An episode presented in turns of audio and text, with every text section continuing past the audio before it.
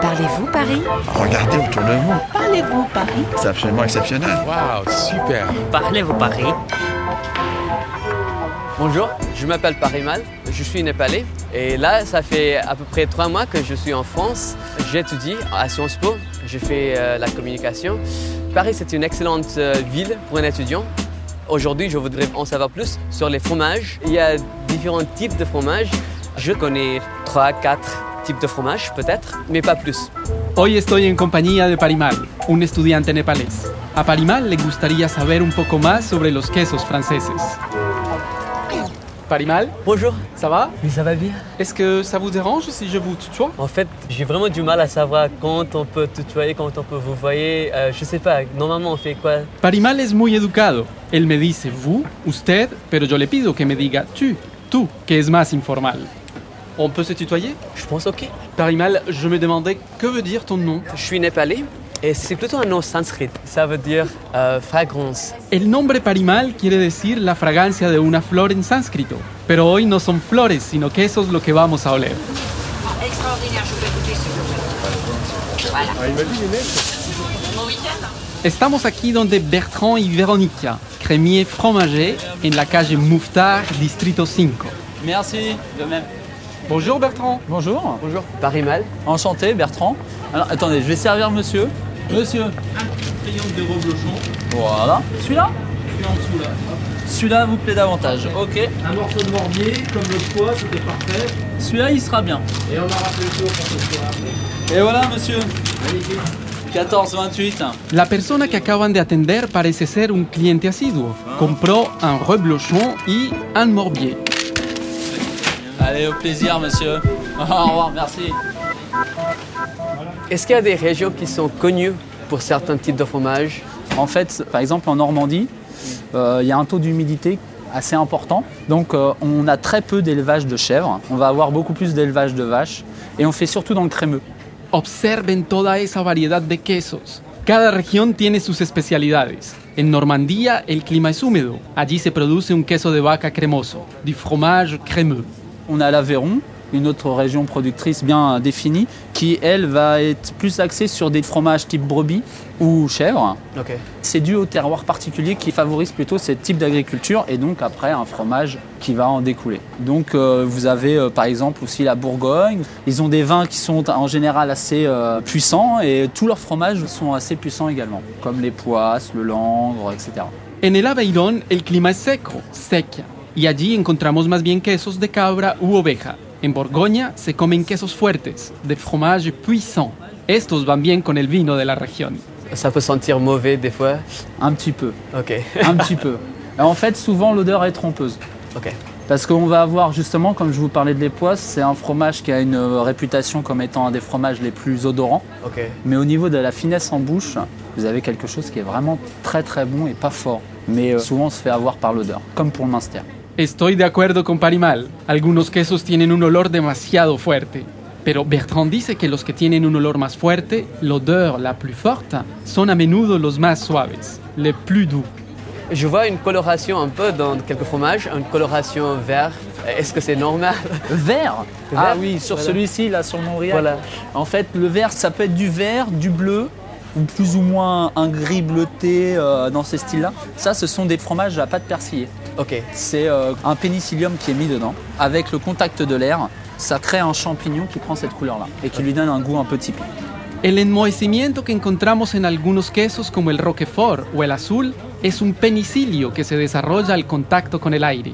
Se les llama les fromages à pâte persillée. Une chose que je comprends pas vraiment, c'est euh, normalement on mange pas quelque chose colonisé par une moisissure. Euh, c'est vrai que pour beaucoup d'étrangers, parce que nous, c'est dans notre culture, quand on leur dit euh, que c'est que de la moisissure, c'est des champignons, ça prête à des rigolades. Mais euh, faut savoir que certains champignons, ils ont des apports très nutritifs et très importants pour la défense du corps humain. Ok. Et pas de risque, de risque sanitaire. Non, Non, aucun ok. risque sanitaire. Ok. Avec un bon fromage bien fait, bien affiné, normalement, il n'y a aucun problème. Como a muchos extranjeros, a Parimal le parece extraño comer moho, pero Bertrand lo tranquiliza. No hay ningún riesgo y es incluso bueno para el sistema inmunitario. Bonjour madame, un crottin pour madame crémeux, un peu sec, qu'il soit pas onctueux comme ça, juste comme ça là. Escucharon a esa señora que está pidiendo un crottin, un reblochon y un valencé. Ah, je dois en avoir un, euh, celui qui est ici là. Ce sera entre deux demi-secs. Ella sabe exactamente en qué estado de madurez quiere sus quesos. Crémeux, entre deux, seca. Ça nous fera 32,30 s'il vous plaît madame. Au revoir, à bientôt. Monsieur, la crème fraîche Voilà, les 250 grammes. Ce sera tout Du concentré de bonheur. 2,39 euros 39 por 250 gramos de crema de leche, crème fraîche.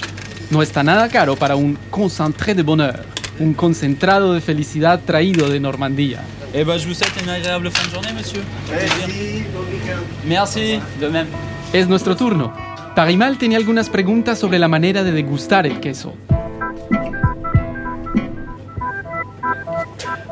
Alors, justement, pour couper ces fromages, j'imagine qu'il y a une façon de faire. Oui, tous les types de fromages ont une façon d'être coupés.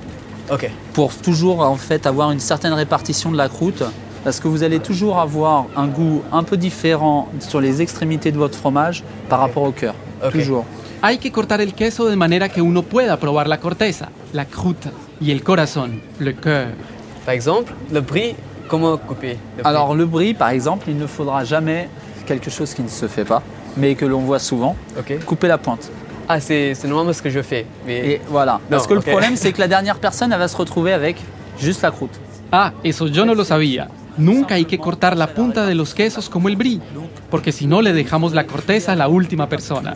Et justement, pour le, Le cœur des poisses le corps de, le corps Alors, des poisses. tout ce qui va être crémeux dans les styles camembert, les époisses, les choses comme ça à pâte molle, souvent on coupe la moitié et ensuite on fait des quartiers, tout simplement. Los quesos de textura blanda a pat molle, como el camembert, se cortan en cuartos, en quartier. Et une dernière chose, sur les comtés, on ne mange pas la croûte. Les pâtes cuites, on évite, Mais pourquoi ça parce que c'est très salé. Y uno puede comerse la corteza, exceptuando los quesos a pat cuita, como el conté. Ok. Et est-ce qu'il y a une certaine façon de commencer à manger Toujours. Parce qu'en fait, un principe tout simple à prendre en compte, c'est commencer par le plus léger, le plus doux. Y hay que respetar un orden cuando probamos diferentes quesos. Hay que comenzar siempre por los más suaves, les plus doux, y terminar con los más fuertes, les plus forts.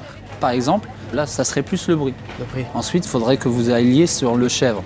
Ensuite, sur le bleu, et vous f- pouvez finir par les poisses. Ah, ok. Toujours monter en puissance. C'est la règle principale dans les plateaux de fromage. Entonces, por ejemplo, primero el brie, después el de cabra, el azul y para terminar, el epoise.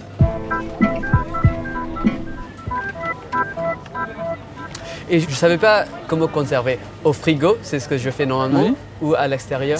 Nous, ce qu'on on préconise toujours, de sortir les fromages au moins une heure avant. Pour avoir tous les arômes du fromage, il faut qu'ils soient à température.